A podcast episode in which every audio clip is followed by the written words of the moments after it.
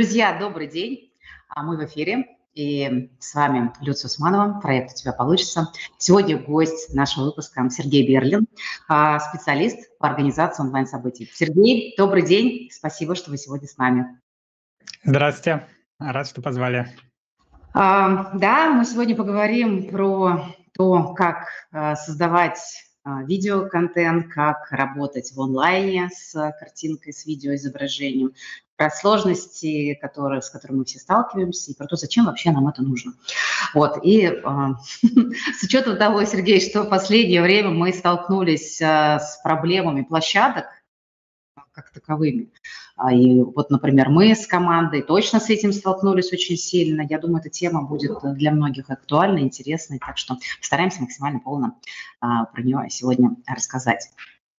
А, почему именно видеоконтент, Сергей, вы считаете важным? для продвижения, для развития. Всем ли это нужно, каждому ли это подходит? Вот давайте вот на этом, с этого начнем. Почему видео? Эм, ну, прежде всего, вот моя модель, которую я использую, она не всем подойдет, я думаю, но в ней видеоконтент – это такая вишенка на торте. Или если взять аналогию блюда какого-то, то это соус, приправа, то есть это не основное.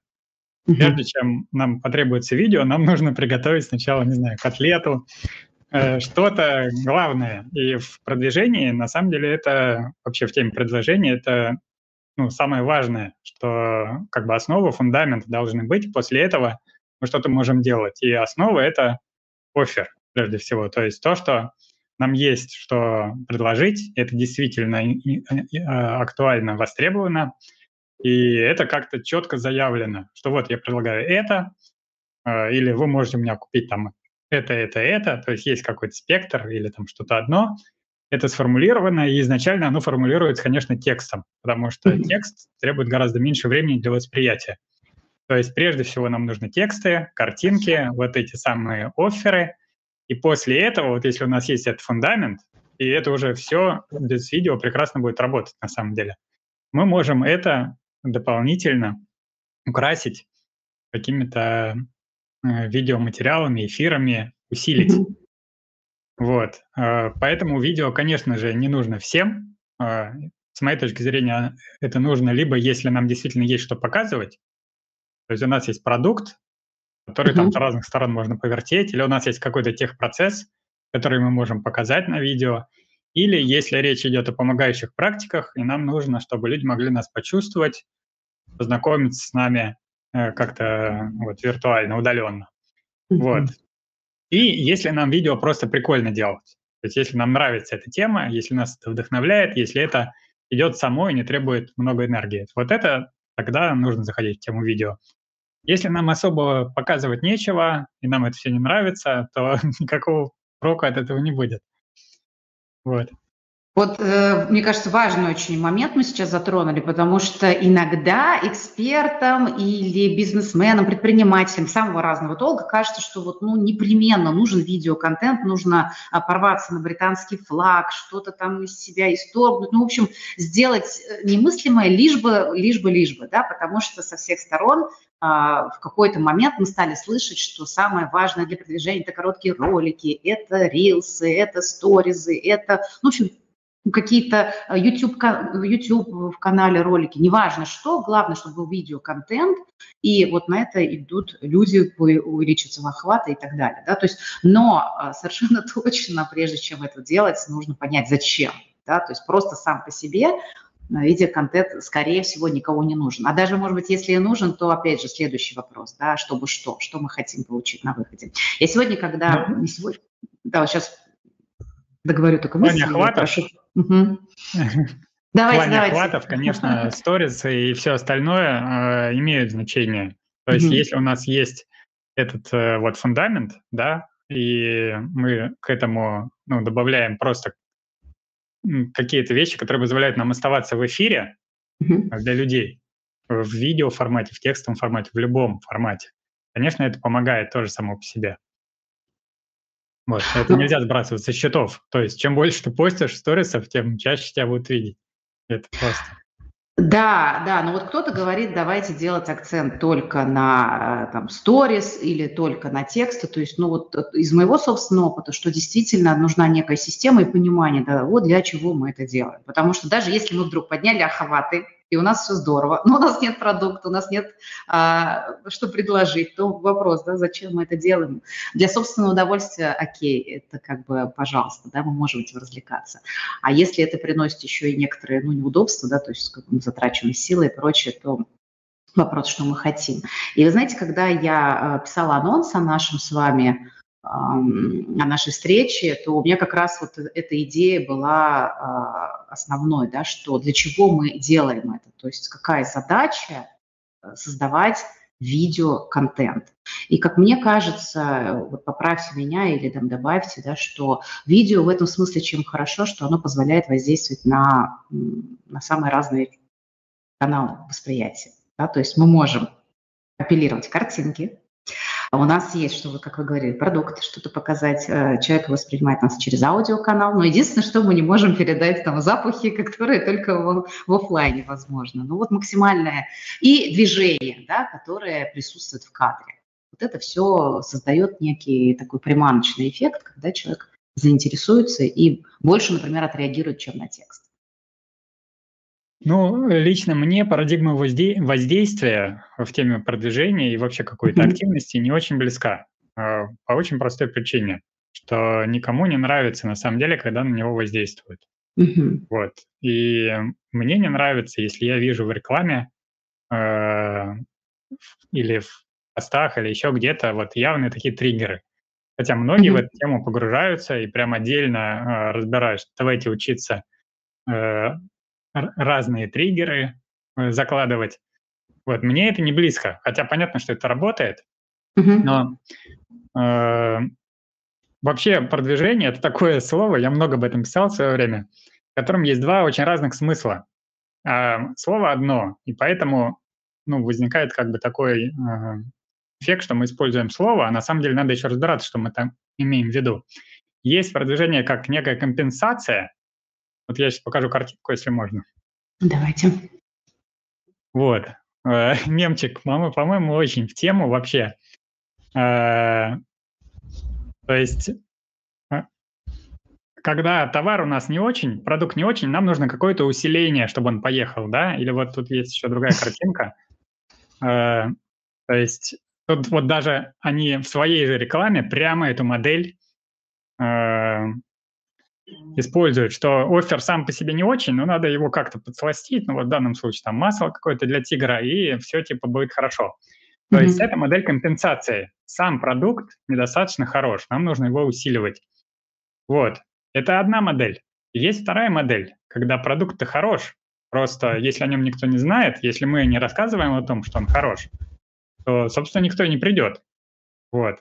А, ну, только сарафан будет как-то работать, может быть. Вот. И это такое модель не компенсация, а модель проявления. То есть у нас есть на самом деле что-то классное, а нам нужно рассказать, что оно классное. Нам нужно показать его там в действии, например, что вот этот продукт так-то работает и такой-то дает результат. Вот, и это тоже продвижение на самом деле, просто это совсем другой смысл. И меня, по большому счету, интересует только второе. Mm-hmm. Мне не интересует, как можно усилить что-то, что само по себе не едет. Хотя видео, конечно, позволяет это делать, кто бы, кто бы сомневался. То есть именно из-за того, что это очень вовлекающий такой контент. Например, мы подкладываем музыку просто, и она создает настроение. Это, например, в корпоративном видео очень часто используется, что там какая-то бодрящая uplifting music, э, то, что называется, подкладывается, и сразу такое настроение создается, что мы тут все такие прогрессивные, у нас все так динамично, позитивно. При этом, что на самом деле происходит на предприятии у них или в этом бизнесе, это вообще не имеет никакого значения. То есть это могут быть вещи вообще из разных вселенных. Но продвижение происходит, да, усиление происходит, эмоциональное воздействие происходит. Вот. Э, мне гораздо интереснее вот другой жанр, когда мы с помощью каких-то инструментов позволяем э, найти нашим, нашим идеальным клиентам, например, тем, кому мы действительно можем помочь, помогаем нас найти, узнать. Mm-hmm. Это другой жанр. Ну, то есть это э, мы можем здесь говорить об экологичности процесса взаимодействия с клиентом, да, то есть есть вот эти триггерные, наж, нажми на боли, а, там воздействие, использовать какие-то словесные, речевые конструкции, то есть, ну, вот эти техники манипуляции, да. Мы можем говорить о том, что если у тебя действительно есть стоящий, хороший продукт, которому, а, который будет полезен какой-то аудитории, то мы делаем все для того, чтобы этой аудитории донести информацию о том, что у нас есть такой продукт. Да, у нас есть продукт или услуга, или э, какая-то возможность для того, чтобы решить задачу аудитории. Да. И, конечно, если мы говорим уже о том, как донести, то это целый там, комплекс э, работ, да, э, комплекс взаимодействий, который ну, не только с видео связан, но тем не менее мы сегодня говорим про видео как один из таких а, максимально ну, эффективных, что ли, да, а, способов э, взаимодействия с аудиторией. Эффективных в роли приправы, как я уже сказал. Угу, угу. То есть не само по себе. Не в роли основного блюда, не в роли основного инструмента, может быть, за какими-то редкими исключениями. Да, а в роли приправы, а в роли дополнительного ингредиента, который усиливает всю систему, которая уже должна быть угу. до момента, когда мы вообще задумываемся про видео. Угу. Хорошо, Сергей, тогда такой вопрос. А что вот это за формы, что за форматы видеоконтента, которые могут стать той самой приправой для того, чтобы а, оформить да, вот это донесение информации до клиента? Я вижу, что нас сейчас смотрят четыре человека. Один из них, это, наверное, он меня самого считает, потому что я с телефона э, читаю. У меня такое предложение. Вот mm-hmm. очень много зависит от ниши, от того как раз оффера, э, который у нас есть, или от того продукта, услуги. А, о чем вообще мы говорим? Потому что там производство автомобилей – это одна тема. Mm-hmm. Какое-то обучение – это другая тема. Если руками человек что-то делает, это третья тема.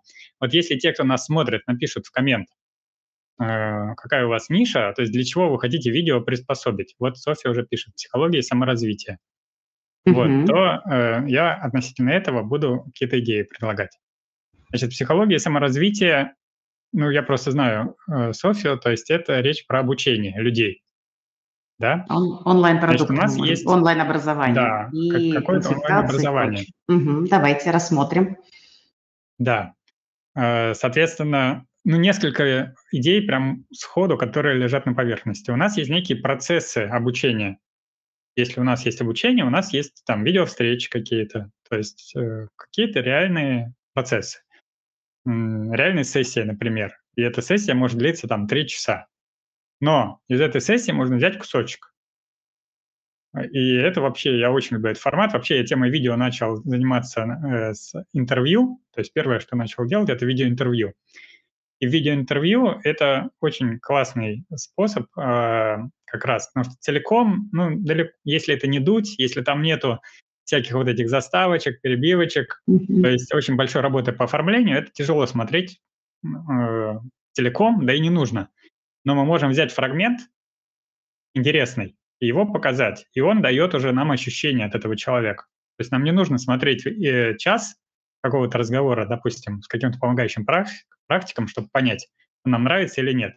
Даже если нам выложат час, час мы все равно будем смотреть несколько минут. И я уверен, что этот эфир будут смотреть несколько минут. Но почему бы нам не показать самый лучший фрагмент сразу же? И люди поймут, что вот, вот оно, что там происходило. То есть, допустим, прошло мероприятие какое-то, мы потом, мы помним, что а вон там был классный вопрос, и на него получилось классно ответить. Мы это вырезаем и выкладываем в соцсетях. Пишем, естественно, сопровождающий текст, чтобы человеку не нужно было смотреть само видео для того, чтобы понять, о, о чем здесь вообще. То есть польза этого видео должна быть как бы текстом обозначена. Вот э, первый формат такой самый очевидный, самый простой. Вот. Э, ну, есть какие-то стандартные вещи, типа видеоотзывы участников. Это э, такой, это, конечно, не, неплохой формат, и в каком-то смысле это такой must-have даже. То есть многие считают, что вот видеоотзывы должны быть. И некоторые люди, которые ко мне приходят за какими-то видео, там, за теми же интервью, так это формулируют, что не то, чтобы мы очень хотели это делать, не то, чтобы мы чувствуем, что это прям классно, но нам нужно на сайте, чтобы там были видеоотзывы. И действительно, это тогда плюсик, если там есть видеоотзывы, видно, что организаторы потратили работу, видно там каких-то реальных людей. Э, скорее всего, особо их смотреть никто не будет, но тем не менее. Вот. А, тоже понятный формат. И вот что касается видеоотзывов, их можно делать хорошо и плохо. А, вот я люблю делать видеоотзывы в формате интервью. То есть, когда mm-hmm. я не просто говорю человеку, ну скажите, что вы думаете, а я немножко его разогреваю сначала, он поговорил. Потому что когда человек поговорил о каких-то простых вещах, он уже дальше, э, речь у него становится более выстроенной. Затем я начинаю задавать ему вопросы, и когда он сказал что-то интересное, я задаю еще уточняющие вопросы, углубляющие. И тогда он говорит что-то по-настоящему классное и содержательное относительно там, того опыта, который у него был на мероприятии. И публиковать можно, собственно, только этот кусочек. Его mm-hmm. можно в сторис публиковать, не знаю, 15 самых лучших секунд видеоотзыва. Вот. Э, что еще? Ну, часто люди используют форматы именно интервью. Э, они, они не будут, конечно, прямо что-то продавать в большинстве случаев, но они могут очень классно раскрывать тему.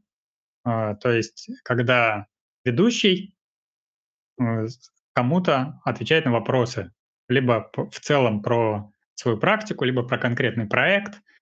Вот, в принципе, продюсер может делать такое интервью тоже. Угу. Это позволяет более глубоко, более ну, точно какие-то вещи сформулировать. на этот же разговор можно пригласить, кстати говоря, потенциальных участников, чтобы они там свои вопросы задали. Тоже будет классно.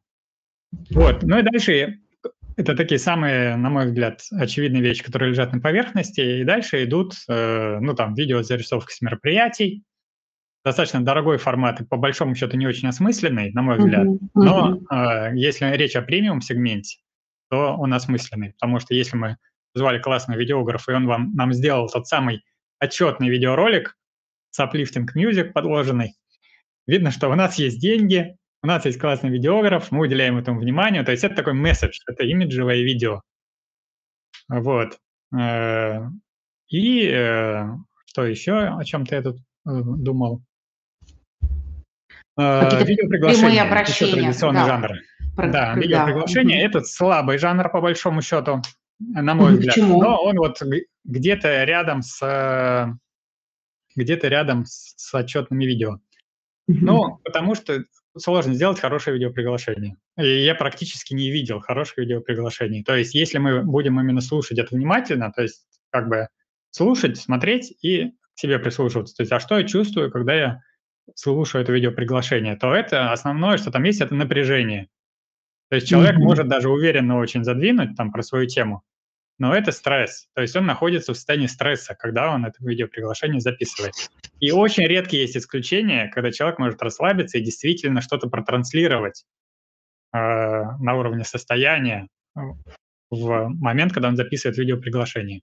Поэтому видеоприглашение это скорее ну, для галочки, Э, интервью гораздо лучше работает для раскрытия человека в его сильных вот, ну, вибрациях, скажем так, чем видеоприглашение. А, э, в таком случае можно ли порекомендовать, например, поменять формат стандартного видео приглашения, когда сам эксперт, например, да, или э, собственник, там, я не знаю, директор и директор по развитию, например, если мы говорим про продукт, а эксперт, если мы говорим про онлайн э, мероприятия какие-то, говорит один на один с камерой, да, то есть здесь действительно очень много напряжения, и я это по себе знаю, когда начинала только э, работать с, с камерой, э, с голосом, и совсем это, это, знаете, по 20 дублей можно было сделать, чтобы записать двух-трехминутный ролик. Это невероятная работа, и это очень утомляет, правда. Мало кто, согласно с вами, mm-hmm. может сделать это так вот легко и радостно. Мы можем заменить этот формат, например, э, два человека, и вот ну, также в коротком формате, ну, задавать друг другу вопросы. И я тоже помню по себе, что когда меня спрашивают про то, что я хочу сказать в виде вопросов, отвечать гораздо легче, больше в этом расслабленности, какой-то естественности. Это почему так никто не делает? практически. Ну, во-первых, мало кто, мало кто на самом деле умеет нормально проводить интервью, особенно в таком формате, когда нам нужно, чтобы получилось сжато. То есть я, ну, у меня несколько лет прошло, при том, что у меня были хорошие изначально данные. То есть я темой интервью занимался там в другом контексте раньше. Прежде чем я увидел, что, о, а теперь я могу действительно делать такой материал, что я его нарезаю, и получается классно. Вот, то есть тут нужна квалификация от того, кто это интервью э, берет, э, не, не только на уровне вопросов, но на уровне состояния. Ну, там много есть нюансов. Вот. Э, но в целом это действительно, это очень такой естественный жанр, понятный, uh-huh. который можно попробовать. Это же ни к чему не обязывает, там, не знаю, 20 минут поговорили, и даже меньше, может быть, и уже что какой-то материал появился. Причем сейчас да. это онлайн можно делать. Ну да, да. Можно делать онлайн, а можно, вот как вы предлагали, выписать или вырезать потом интересные, самые удачные и полезные моменты уже и эти ролики а, отдельно да, предлагать а, аудитории. А мы Не, так я делаем... имею в виду, что онлайн можно записать без студии. То есть это интервью, да. для которого нам не нужно вместе встречаться. А угу. потом это точно так же можно нарезать. Угу. Да-да-да. А мы, мы делаем так как раз с нашими интервью для подкастов. Вот как вы приводили пример, а, мы, собственно, так и делаем. Мы вырезаем короткие одноминутные ролики, выкладываем их в соцсетях. И если человек уже заинтересовался вот этой э, коротким видео, он говорит, о, какая-то и тема интересная, и она меня трогает, и спикер заинтересовал, тогда уже можно пойти там, на YouTube посмотреть ролик целиком. Мы считаем, что это действительно здорово, потому что ну, не у всех есть возможность э, слушать э, там, большие интервью и выделять под это какое-то время. Когда ты понимаешь, зачем, то, собственно, да, в этом смысле это хорошо работает. Э, мне очень заинтересовал вот этот формат рассказать о продукции через интервью. Мне кажется, это хорошая история, ее можно взять на вооружение. Угу. Да. Я, кстати, хочу напомнить, вот если кто-то нас сейчас смотрит и хочет послушать про идеи применения видео применительно к вашей нише, то в комментарии напишите, что за ниша, что за продукт. И, может быть, какие-то идеи у меня возникнут. Я тогда озвучу. Угу. Здорово. А, хорошо. А, Сергей, смотрите, конечно, а, здорово, когда ролик, видеоролик, любой видеоконтент подготовлен, когда есть съемка, когда есть человек, который умеет вести себя на камеру, когда прекрасный фон, там, не знаю, студия или наш продукт снимают на специальных, э, я не знаю, там, что, подложки какие-то, свет. Ну, в общем, все как мы привыкли услов, в условном телевизоре, да, когда идет продакшн, прописаны тексты и вот это все. Но если мы говорим про микробизнес, да, про совсем малое предпринимательство, про эксперта, который работает там, может быть, сам, или у него команда там 2-3 человека, то, конечно, а, мы понимаем, что это, ну, будем говорить, что возможно, конечно, да, но скорее, что нет. Почему? Потому что это дорого, это занимает очень много времени, и вопросов возникает огромное количество. Как правило, люди справляются сами. И вот здесь мы с вами, да, давайте поговорим об этом. Вот человек хочет а, рассказать о себе или провести Zoom-встречу, или показать, как он проводит сессию и вырезать ролик. И с огромным количеством вопросов он начинает сталкиваться. Да. Первое – это технические. То есть куда вообще, как, с чего начинать. Вот скажите, если мы этот чисто вопрос возьмем пока как фокус внимания. С чего начинать? С чего начинать и с какими техническими сложностями человек может столкнуться и как он может с этим справиться? Самостоятельно вообще это возможно сделать? Ну, а о каком видео мы говорим? Потому что, ну, опять же, очень много разных форматов. Ну, давайте будем говорить, например, провести встречу в Zoom, а, там, онлайн-сессию в Zoom или, не знаю, там, мероприятие какое-то в Zoom. Ну, на мой взгляд, основная ошибка, которую люди делают, они э, экономят на тестовых созвонах, э, на том, чтобы реально изучить инструмент, независимо от того, какой это инструмент. То есть вот сейчас вот Елизавета пишет в комментариях про ВК, э, будь это там те же самые ВК-звонки, нам встречу или эфир нужно провести, или Zoom, или любая другая платформа. Вот люди экономят свое время и внимание на вот этом предварительном этапе. То есть обычно человек планирует там один, один какой-то предварительный созвон за день до мероприятия, хорошо, если не за час до мероприятия. Вот, и э, в реальности не вырабатывается навык для того, чтобы это сделать красиво, уверенно. Mm-hmm. Вот, например, э, буквально сейчас э, там проходит в одном из моих аккаунтов мероприятие, и я людей, ну, у меня есть там несколько зум-аккаунтов, которые я сдаю в аренду. Я людей спросил, вам точно не нужно сопровождение и помощь какая-то? Они говорят, мы сами с усами, типа дайте нам просто аккаунт, мы все проведем. Mm-hmm. И вот сейчас они начали проводить и выяснили, что у них не все в порядке на самом деле. То есть им раньше нужно было заботиться тестовыми встречами, э, чтобы не выяснять на мероприятии, что уже что-то не работает. Вот, поэтому, на мой взгляд, э, вот это ключевое такое узкое место, что нужно в безопасном режиме попробовать. Причем очень многое можно сделать самому. То есть тем же Zoom, например, запустить встречу можно без участников. Интерфейс можно посмотреть без участников. Есть довольно большое количество обучающих материалов на YouTube. Ну, э, я не могу сказать, что они прям классные, особенно на русском языке. То есть по отдельным вопросам там что-то есть. Но есть и системные материалы какие-то у меня, например. Mm-hmm. То есть есть все-таки, если поискать, то найти можно. На английском, если смотреть сайт Zoom, там хороший help, на русском не очень, на английском очень хороший. Вот, то есть нужно уделить этому внимание просто. И нужен некий образ результата. Вот э, тоже в чем проблема с Zoom, что очень многие просто не видели, как выглядит нормально организованная Zoom-встреча.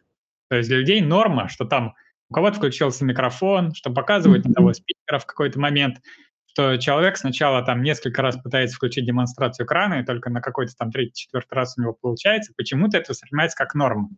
Хотя это не норма. Вот.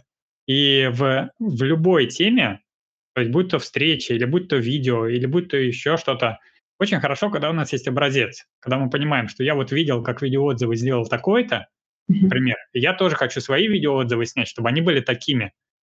И когда у нас появляется вот эта как бы растяжка, что есть что-то, какой-то идеал, к которому мы хотим прийти, есть то, где мы сейчас. Мы трезво понимаем, что мы сейчас вот здесь, но нам туда. Вот тогда становится интересно. Пусть даже мы сделаем не так классно, как в нашем вот этом образце, но мы сделаем все равно лучше, чем если мы без образца. Э, а бы как будем э, делать наше видео там или нашу встречу. Но это, наверное, касается два, любого... Момента. Не только Любого, Zoom. Не только видео? Нет, нет, нет, я имею в виду, если мы даже говорим про видео, не только Zoom, но вот те же самые звонки ВКонтакте, э, Конечно. трансляция на YouTube и так далее. Конечно, очень важно, э, чтобы было вот это понимание, чем хорошее отличается от плохого. Очень часто этого понимания нет. Э, и тогда, ну откуда тогда хорошее возьмется? То есть если мы не пили хороший кофе, например, мы не знаем, как, как это вообще и так далее. Угу. Хорошо. То есть если мы берем а, техническую часть, то всегда можно а, посмотреть некий стандарт, обучиться, и это не обязательно какие-то там истории с долгосрочными курсами или с очень большими обучающими процессами. То есть это вполне доступно сделать, ну, вот как-то обратившись к вам за помощью. Я знаю, что вы а, прекрасно ведете и вебинары, и курсы, и мы у вас учились. И для нас была очень большая подмога, когда мы лишились наших привычных инструментов трансляции на YouTube, и вообще все вот это обрушилось, то мы понимали, что надо идти в ВК, но не понимали, как.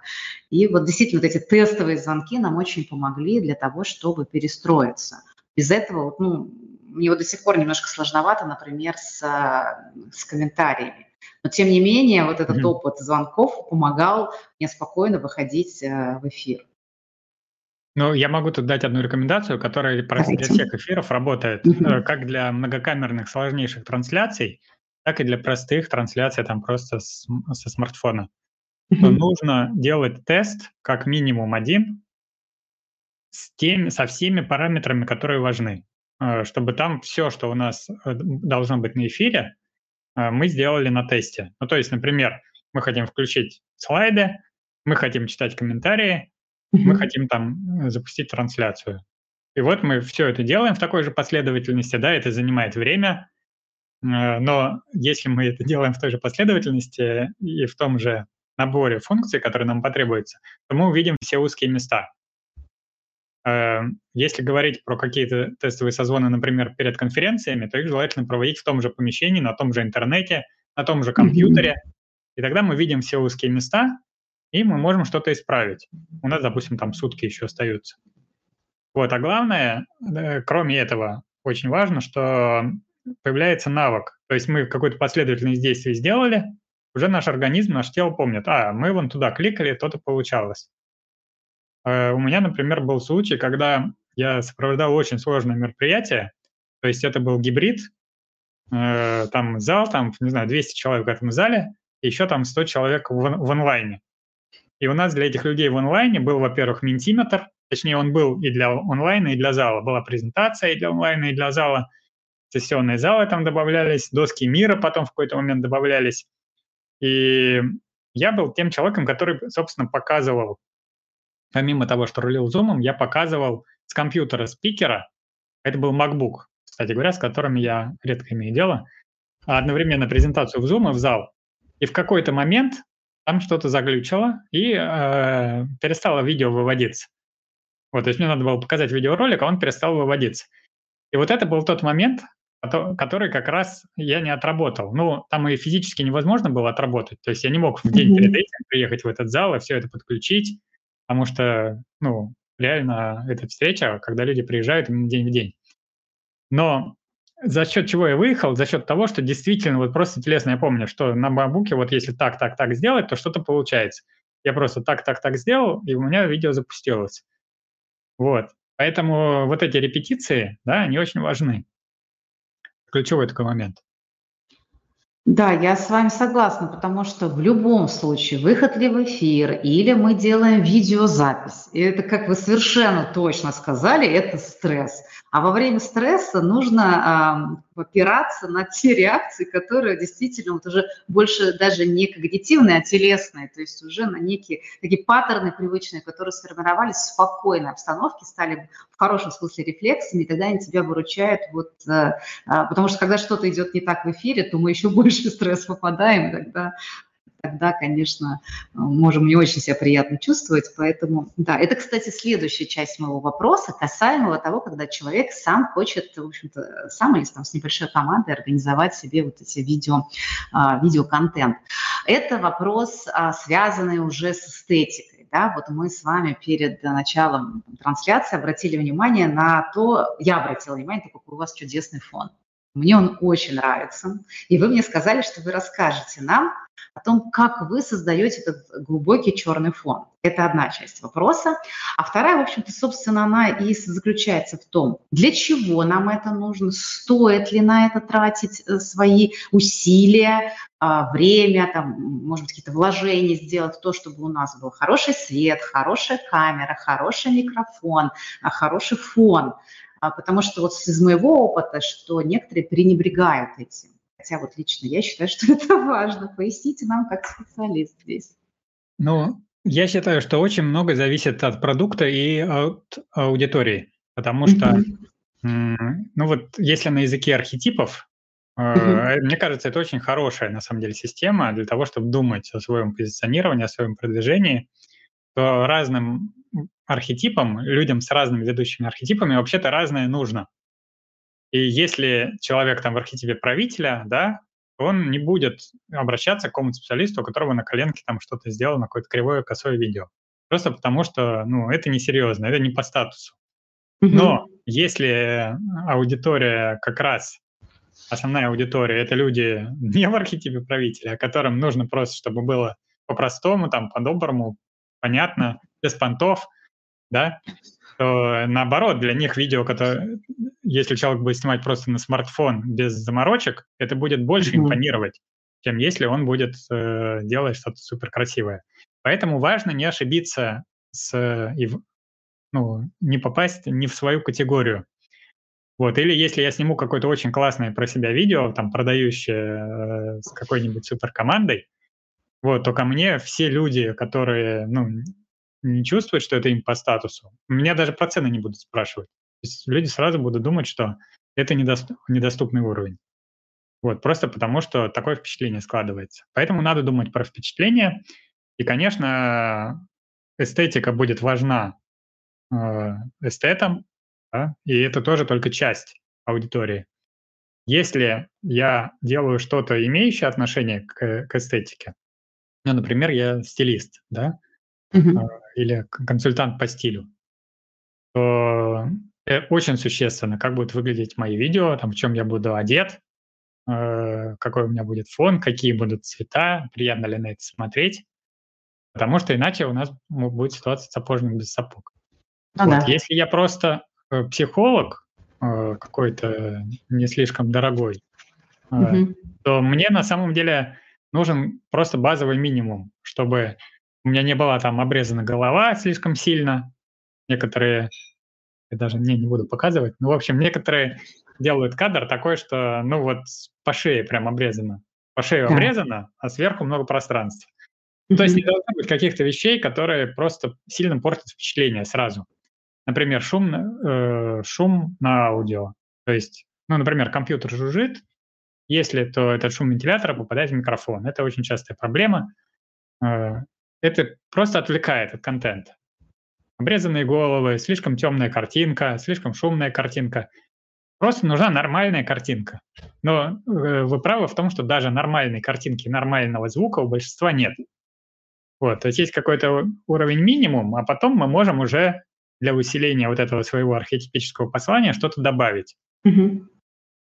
Вот чем, например, черный фон, э, как он соотносится с моим стилем, да? Я люблю простые решения, которые дают результат. Явный такой конкретный результат. То есть сделать дома нормальный интерьер – это проблема для многих. Mm-hmm. И она решается разными средствами, на самом деле. Есть много разных способов. Но мне нравится такой вот простой способ, что просто красится стена в черный. Почему в черный, не в белый? Потому что белых стен больше, во-первых. И во-вторых, черный цвет дает контраст. То есть mm-hmm. кожа светлая, э, фон темный. И у меня седые волосы. Это тоже плюс. Вот для вас черный фон гораздо хуже бы работал, потому что сливалось бы. Да. Вот, это простое решение, оно лежит на поверхности, оно не слишком дорогое. Хотя оно требует, конечно, все-таки выровнять стену и покрасить ее хорошей краской. Это чего-то стоит. Но в то же время это не значит, что я должен купить там себе какие-нибудь деревянные панели или звукоизоляцию mm-hmm. модную э, и так далее, заморочиться с интерьером. Интерьерные решения, они дороже. Вот. Э, поэтому я это очень люблю. Точно так же там в Zoom я люблю какие-то простые фишки, которые сразу же дают э, ощущение, что все под контролем, например. Э, я ищу во всех системах, которые я изучаю, такие вот фишки, которые упрощают. Э, результат очевиден, а цена не очень высокая. если именно про черный фон все-таки сказать, да, сейчас я попробую это показать, вот так. Это тут, если кто-то хочет это себе прям воспроизвести, да, mm-hmm. нужно понимать простую вещь, что э, вот так вот я нарисую. Вот у нас есть фон, вот у нас есть человек. Очень существенный параметр – это вот это расстояние от человека до фона. То есть если человек будет вплотную к фону, фон не будет черным, потому что он будет засвечиваться.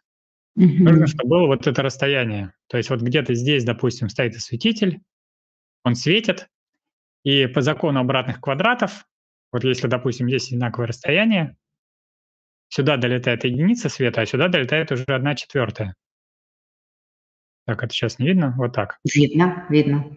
Видно, да. То есть нам нужно, чтобы до фона долетело не слишком много. Должно быть расстояние. Это, кстати говоря, совершенно универсальный принцип. То есть если мы увеличиваем расстояние до фона, то становится лучше.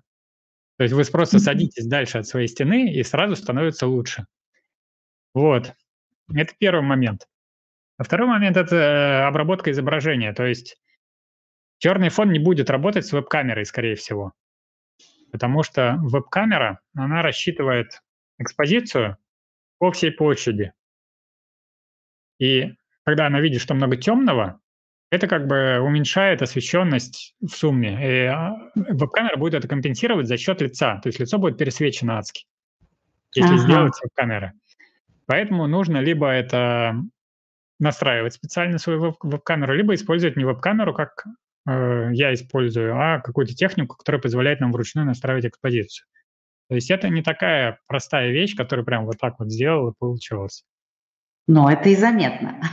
Но и при всей элегантности, при всей элегантности, как и простоте вашего фона, понятно, что это были потрачены умственные способности, опыт, знания, техника, чтобы это создать. И это сразу видно. И, и правда, это да. производит очень приятное, интересное и такое даже интригующее впечатление. Мне очень нравится. Здорово, спасибо. Спасибо. Ну вот я рассказал, как его, собственно, да. сделать. Но смотрите, э, человек, который ну, вот так глубоко не разбирается, как вы, там, вот, вот какая камера должна быть, да, какой отступ должен, должен быть и так далее. Вот что самое простое? Взять консультацию с, кон, э, с конкретными задачами, что у меня вот такое место, у меня вот такой компьютер, у меня вот такие есть возможности, и, возможно, у меня есть такой бюджет, да, который я готова условно вложить ну, там, в улучшение картинки визуальной, да, для того, чтобы было слышно, видно, ну, а дальше уже там кому как хочется, да, там вот эти фишечки, как вы говорите, на улучшение а, создавать. А, достаточно какой-то консультации или это, не знаю, какой-то долгий процесс, я уже сама задумалась, что мне, наверное, тоже ну, есть что улучшить. Есть, есть два пути. Э, долгий и долгий и дешевый, короткий и дорогой. Долгий и дешевый заключается в том, чтобы смотреть видосы на Ютубе, э, людей, знакомых, у которых вы видите, что лучше, чем у вас, спрашивать, какой у вас телефон, какой у вас микрофон. И, ну, в принципе, это неплохой путь. Просто mm-hmm. он дороже в смысле времени. Но если вы его пройдете, если человек его пройдет, он более системно начинает представлять эту картинку. Он понимает, какие варианты есть, что сколько стоит. И это хороший, на самом деле, вариант. Вот, а если в плане консультаций, ну да, я провожу такие консультации, и не только я, э, когда просто человек приходит с тем, что у него есть, и мы пробуем что-то с этим сделать. Угу. А, опять же, да, имеет значение а, вот это все расстояние, от, там, сколько от э, экрана до головы, сколько занимает, в принципе, э, человек по сравнению со всем остальным пространством. Очень часто такие видео бывают, когда почти голый экран, а внизу вот ну, вы уже, в принципе, сказали об этом, да, что отрезанная голова, или она очень маленькая, или, ну, в общем, такое, знаете, несопоставление. И, возможно, это не имеет такого значения, когда ну, человек, правда, какой-то невероятно полезный контент говорит, и еще и говорит нормально. Можно как бы, ну, условно не обращать на это внимания. Но когда слишком много факторов отвлекающих, и картинка не та, и шумно, еще и контент сложный и так далее, то человек начинает как будто бы, ну, терять интерес – и очень сложно такую информацию воспринимать, потому что в любом случае мы воспринимаем информацию всеми органами чувств. Да? Если мы смотрим на картинку, то мы тоже какое-то, не какое-то хорошее представление, мы запоминаем, мы там какие-то ключики доступа себе ставим. То есть это все имеет значение по большому счету. Вот здесь, наверное, нет а, предела совершенства, но есть некий здравый смысл, который вот определяет вот эти основные нюансы. Вот как бы вы определили вот этот здравый смысл для человека, который вот сам занимается, собственно, всеми этими вопросами. Ну, э, я бы э, хотел такую сделать ремарку, что мы испорчены очень, очень, очень сильно Ютубом, потому что на Ютубе очень много дорогого, качественного контента, который снимается на хорошую технику, целой командой. И глаз, он все-таки как-то это видит и запоминает, что оно может быть вот так. Но мы вот так не сделаем у себя дома без большого бюджета и без большого опыта и без оператора. Вот. Э, на мой взгляд, вообще существуют параметры, конечно, которые влияют на качество картинки. У меня есть даже отдельный вебинар именно про из чего складывается качество картинки. Я просто перечисляю компоненты, качество картинки и звука. Что, что на это влияет? Ну и там по паре слов э, про то, что можно сделать без какого-то углубления. Вот. И на самом деле достаточно просто уделить немножко внимания каждому из элементов. То есть, понятное дело, что на первом месте у нас фон и разрешение видео. То есть, если видео будет слишком шумным, как бывает на дешевых веб-камерах, э, это сразу отвлекает. То есть нам в любом случае нужно как-то решить проблему фона интерьера и э, чтобы у нас была нормальная веб-камера хотя бы. Или смартфон мы должны научиться подключать как веб-камеру. Что, кстати, mm-hmm. несложно, и вот поэтому Это можно найти в интернете без всяких консультаций. Вот, как это делать. Соответственно, дальше у нас есть свет, который влияет на светотеневой рисунок. И сейчас вариантов очень много по свету, в том числе очень недорогих. То есть Китай нам тут обеспечивает э, очень хорошие возможности. Единственное, что то, что лежит на поверхности, чаще всего не самое лучшее решение. Например, кольцевая лампа это не самое лучшее решение, потому что все-таки цвет резкий, он некомфортен mm-hmm. для глаз, то есть долго, просто тяжело долго работать э, с кольцевой mm-hmm. лампой. О, да. Вот. Особенно а если большая кстати? профессиональная. Нет, у меня, у меня нет, у меня не кольцевые лампы, у меня О, вот. профессиональные лампы стоят, но дома я использую большую, такую тоже недешевую лампу круглую. У меня она дает прекрасный свет, все здорово, хорошая картинка, но, боже, как от нее устают глаза. Да, да, да, да. Поэтому вот э, обычно хорошее решение, удобное, это еще один шаг дальше. Ну, в случае с, со светом самое главное – это рассеивание. То есть mm-hmm. резкий свет плохо и, и по картинке, и для глаз. И, кстати говоря, кольцевые лампы, к ним можно приделать зонтик. Ну, фотозонт, который будет рассеивать. Это не то, чтобы э, там нету прям готового крепления чаще всего, но его можно соорудить там из подручных средств.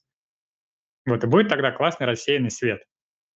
Здорово. Вот, то есть в плане света вот можно, э, есть куча решений недорогих на самом деле, которые нам Китай привозят. Есть лампы, такие держалки для ламп, например, э, стандарт Е27, и лампы такие люминесцентные или даже светодиодные, которые дают прям белый хороший свет. Вот. Э, и дальше есть ракурс, понятное дело, то есть как у нас в кадре э, голова расположена, какой размер на, на голову. Ну, вообще достаточно просто, на самом деле, посмотреть на свою картинку, то есть просто записать и внимательно посмотреть. И себя спросить, мне это приятно смотреть или нет. Этот способ вообще хорошо работает для всего. Для постов, для видео, для сайта. Вот. И будет видно. То есть если что-то сильно не так, то будет видно. Но вообще э, самая типичная ошибка – это что лицо ниже центральной линии, вот так вот в кадре. Потому что это пространство, оно ничего нам не сообщает. То есть все-таки лицо – это важно. Во-первых, оно должно быть достаточно крупно, так, вот. поправляем. Э, оно должно быть, э, да, не слишком низко. Вот. Э, какие еще параметры именно про картинку? Ну, цвета. То есть про цвета можно подумать, можно не подумать. Я, например, подумал про цвета, поэтому у меня э, есть контраст, опять же. Глаз очень mm-hmm. любит контраст. Ну, лучше, если умеренный, слишком сильно не любит. То есть, да. опять же, лицо на, на черном фоне выглядит интересно. Белая одежда или серая тоже на черном фоне выглядит интересно. Э, соответственно, все такое контрастное, цветное – это плюс. Ну и, конечно, мы сами, то есть э, стрижка, макияж, все это влияет. Uh-huh, uh-huh. Если мы хорошо, если мы заботимся о себе, то это будет видно. И, как мне кажется, третий важный составляющий элемент хорошего видеоконтента а, – это состояние, я его так условно назову, состояние спикера, которое включает, на мой взгляд, много разных факторов. А вот расскажите вы, пожалуйста, как эксперт по видеоконтенту, э, как подготовиться, как войти в нужное состояние, как говорить и вести себя так, чтобы интересно было слушать. Что здесь самое важное? Ну, мне на самом деле, я в начале пути только нахожусь здесь сам как спикер. То есть я начал эфиры вести там пару лет назад только. Вот. Э, мне кажется, что два есть ключевых момента. Во-первых, это соединенность э, с ценностями. То есть вот мы собираемся там что-то сделать, mm-hmm. что-то поведать, допустим, да, в эфире. Насколько нам вообще это важно, насколько это ценно для нас эту тему раскрыть. То есть если это действительно для нас важно, и это связано как-то с нашей глубинной мотивацией, это очень важный ресурс. То есть вот эта соединенность с тем, зачем это все делается. Э, это первое. И второе – это банальная подготовка. Если у нас не получается делать без подготовки, а это мало кого получается, хотя есть исключения, то надо делать с подготовкой. То есть надо писать план, вот тезисы, которые я собираюсь сказать, вот иллюстрации, вот у меня, например, есть иллюстрации, если кто не видел. Mm-hmm. Все. Вот, то есть я думаю о том, что я хочу сказать, что мне может понадобиться. Я это как-то планирую, и, может быть, я делаю тест. То есть вот тест, когда вариант, когда я делаю прям целиком такой же эфир, как я хочу сделать, но на другой площадке, перед тем, как делать на основной, он очень хорошо работает. Вообще, все вещи, которые хорошо работают, есть много вещей, которые хорошо работают, они обычно дорого стоят. Вот это одна из вещей, которая очень хорошо работает и очень дорого стоит. То есть если мы готовы потратить свою энергию на реально репетиционный эфир на какой-то второстепенной площадке, ну, сейчас, например, это запрещенный Инстаграм будет. Там все равно никого особо нет, ну, почему бы не сделать? Потому что когда ты проговариваешь все, что собираешься проговорить, или даже хотя бы там первую какую-то вводную часть, ты вдруг начинаешь понимать, что а вот такая-то последовательность будет лучше, а вот это я зря сказал, а начать лучше с вот этого. Вот. И уже основной эфир будет тогда намного лучше. Угу. Вот этих двух моментов, мне кажется, не знаю, 99% проблем решаются просто вот этими двумя вещами.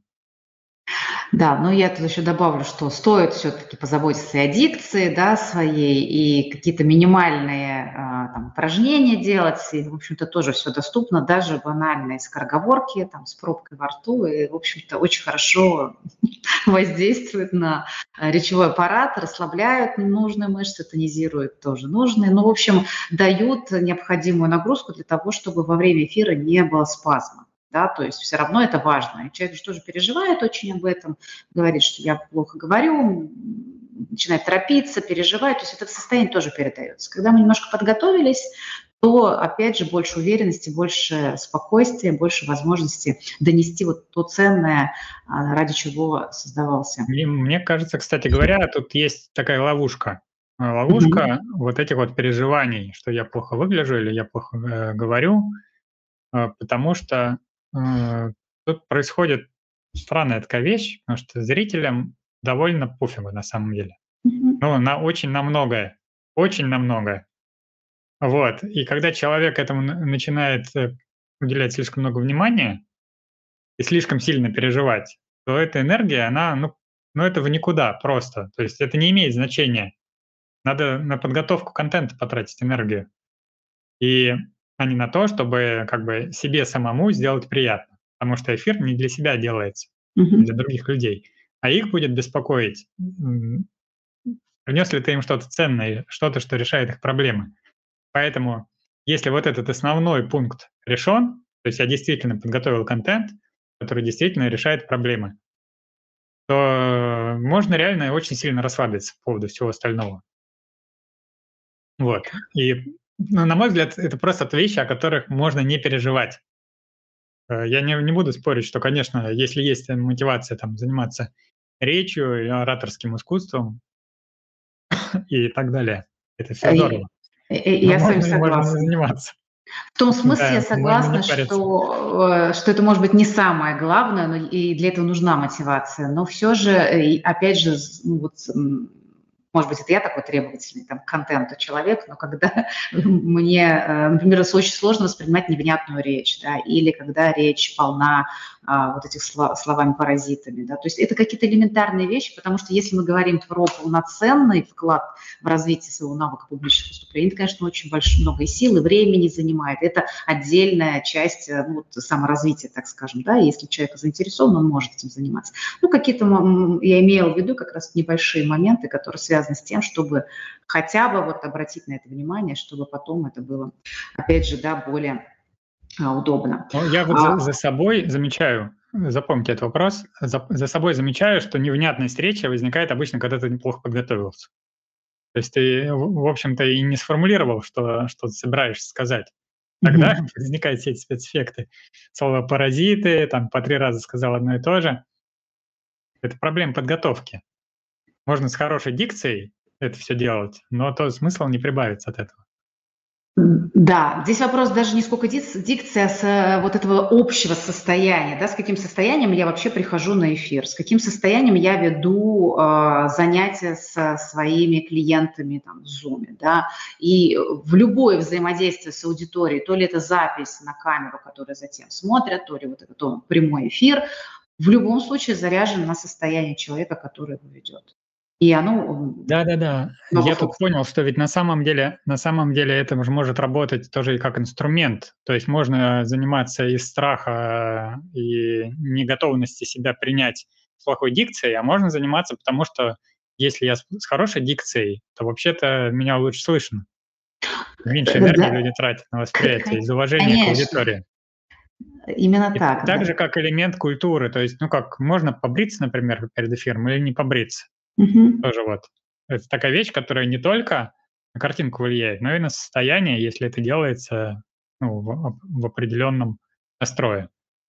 Да, мы здесь можем вернуться опять же к тому, о чем вы говорили ранее, про а, архетипы, про важность, про ценности, про то, как, мы, а, как нас воспринимают люди, и с этим сопоставлять, да. Потому что кому-то эта небритость и там какая-то, знаете, такая расслабленность и определенный сленг, и очень хорошо заходит, и люди на это приходят, а кому-то это, извините, будет, ну, как бы, ну, о чем вы, да, то есть здесь, опять же, нужно сопоставлять, и тогда мы опять возвращаемся уже от нюансов к тому, а как мы себя позиционируем, да, вот про ту систему, которая выстраивается вокруг эксперта или продукта, или, а если мы говорим про компанию, а, для того, чтобы доносить уже вот эту информацию через видеоконтент, то есть, конечно, это комплексное понятие.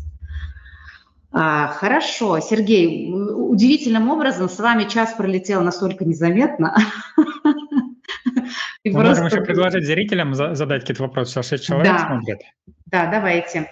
А, задавайте, пожалуйста, вопросы, какие у вас есть к этому моменту, к Сергею, потому что мы уже, э, наверное, будем в скором времени завершать.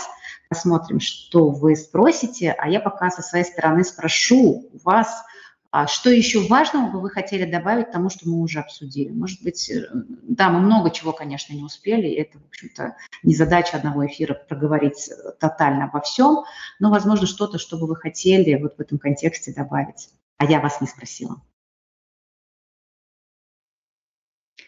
Э, мне кажется, очень ценная мысль вообще от формата видео двигаться mm-hmm. в формат эфира. Будь это интервью или соло-эфир, потому что очень тяжело что-то записать, может быть, особенно с непривычки. И намного mm-hmm. проще это сделать в прямом эфире. Потому что когда мы делаем в прямом эфире какое-то какое выступление, то как-то оно психика выделяет ресурс, и оно получается. Пусть оно получается не идеально.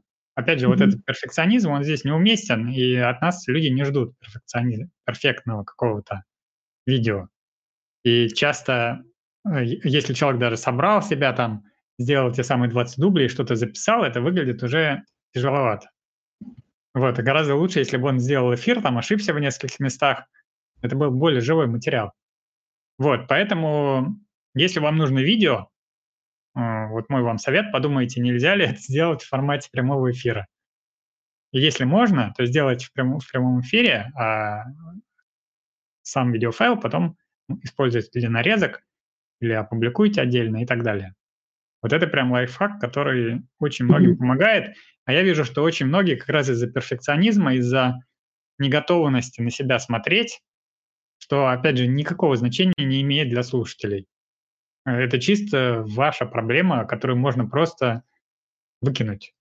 То есть э, сделать эфир, люди получат пользу, заплатят вам денег, может быть, даже, и все. То есть, э, ну, нет здесь никакой проблемы в том, что вы там где-то ошиблись или слово неправильно выговорили и так далее. Вот. Э, я вижу, что многие, кому есть чем поделиться на самом деле, не делают этого именно из-за вот, ну, несущественных, на мой взгляд, соображений. Просто в прямом эфире можно сделать. Главное подготовиться, чтобы был контент. И будет у вас это видео живое, нормальное, которое можно потом использовать и даже продавать. Угу. О да, один на один с камерой разговаривать крайне сложно.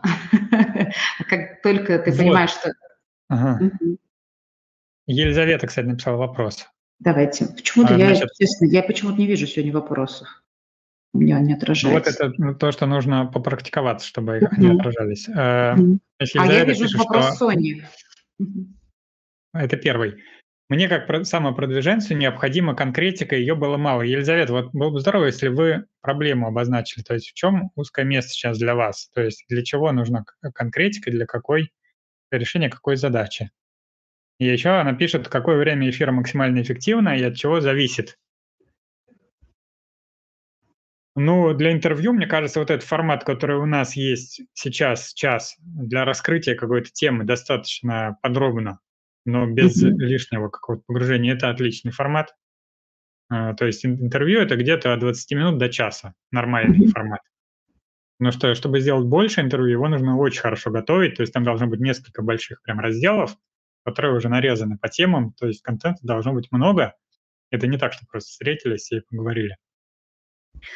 Вот. Э, если это просто какой-то другой эфир, то в целом чем меньше, тем лучше. То есть если есть какой-то месседж, который нужно донести в формате э, эфира, нужно удалить все, что можно удалить. То есть оставить только самое главное. То есть вот, допустим, вот я собираюсь сделать такую-то программу, польза такая-то, стоимость такая-то, вот расписание я показал. Есть ли вопросы? Все. Э, не надо раздувать, надо сокращать. Нам будут за это благодарны. Вот, если можно там за 5 минут сделать, ну, значит, за 5 минут. Елизавета пишет про форматы. Мы там говорили вначале про форматы. Mm-hmm. А Софья написала, что сообщение э, не сильно требовательная аудитория расслабляет. Угу. Забавно. Ну, есть у всего, да. Э, как это? Японская пословица есть такая. У обратной стороны есть обратная сторона. Тоже есть обратная сторона. С одной стороны, не надо слишком сильно переживать, а с другой стороны, если мы совсем не будем переживать и как-то себя структурировать и готовить, тоже, конечно, ничего хорошего не получится. Вот. А, да, вот сейчас вопрос. Что касается форматов. Угу. Да, давайте. Что касается форматов, а, я бы э, рекомендовал в первую очередь смотреть на формат интервью. Маленькие, большие, а, видеоотзывы в формате интервью, рассказ о программах в формате интервью. То есть это то, что люди недоиспользуют, на мой взгляд. А, вот, но это так, такой быстрый просто лайфхак для Елизаветы. А какой у вас ну да. А мы говорили о том, что интервью можно даже использовать э, вместо да, соло-приглашений.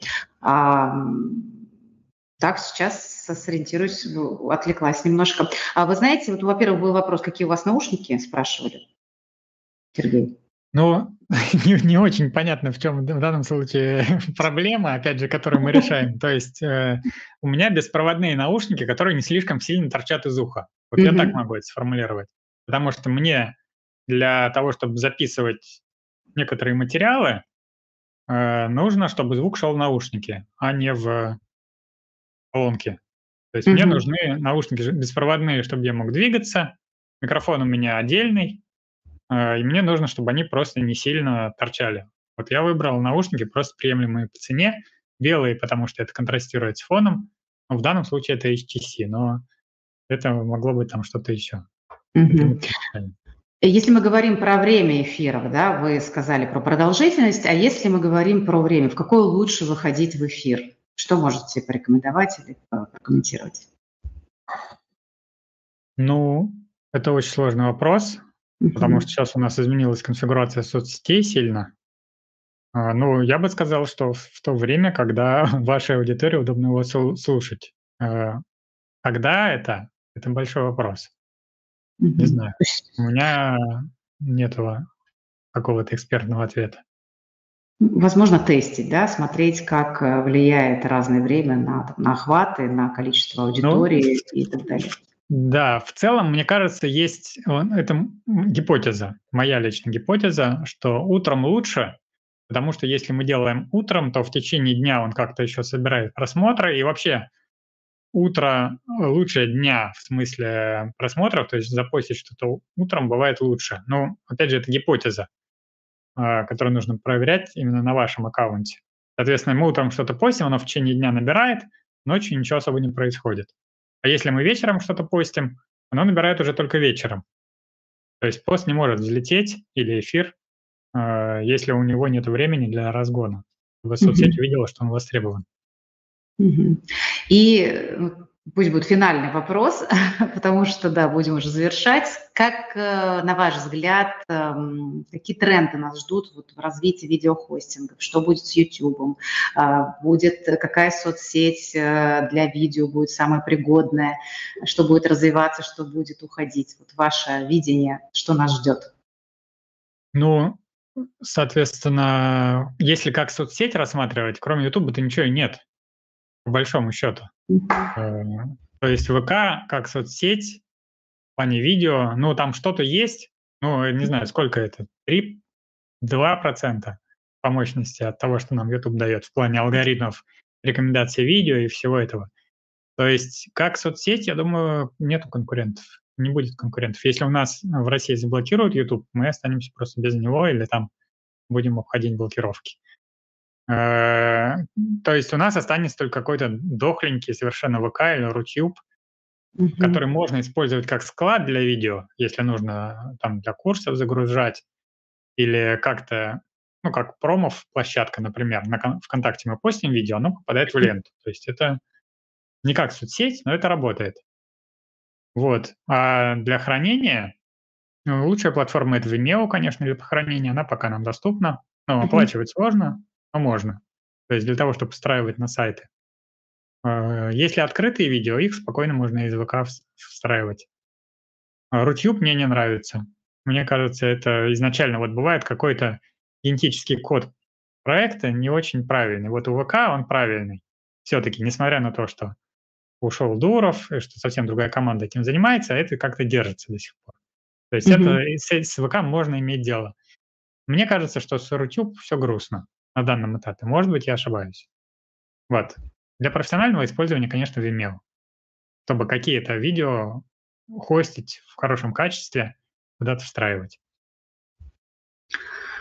Хорошо. Спасибо вам большое, Сергей. И мне кажется, мы сегодня обсудили достаточно много вопросов. Конечно, я немножко расстроилась, что нашим слушателям не хватило конкретики, но я думаю, что многое из того, что мы уже проговорили, все же будет полезно большому количеству людей, которые начинают или хотят улучшаться, потому что а, тема видеоконтента мне видится бесконечной, и говорить можно о, об, об огромном количестве а, нюансов, да, опять же, как вы совершенно точно говорите каждый раз, а какая задача, а какая задача, о чем мы говорим, для чего вы этот вопрос задаете. То есть каждый придет со своей конкретной болью, проблемой и задачей, и для него будет э, этот вопрос актуален более или менее. Поэтому э, посмотрим на то, на то, какие отклики получит наше с вами интервью, и я уверена, что если оно будет востребовано, мы с вами сможем найти возможность встретиться еще раз и продолжить. Спасибо большое. Спасибо, что позвали. Спасибо, друзья, спасибо за внимание. До новых встреч. Всем пока.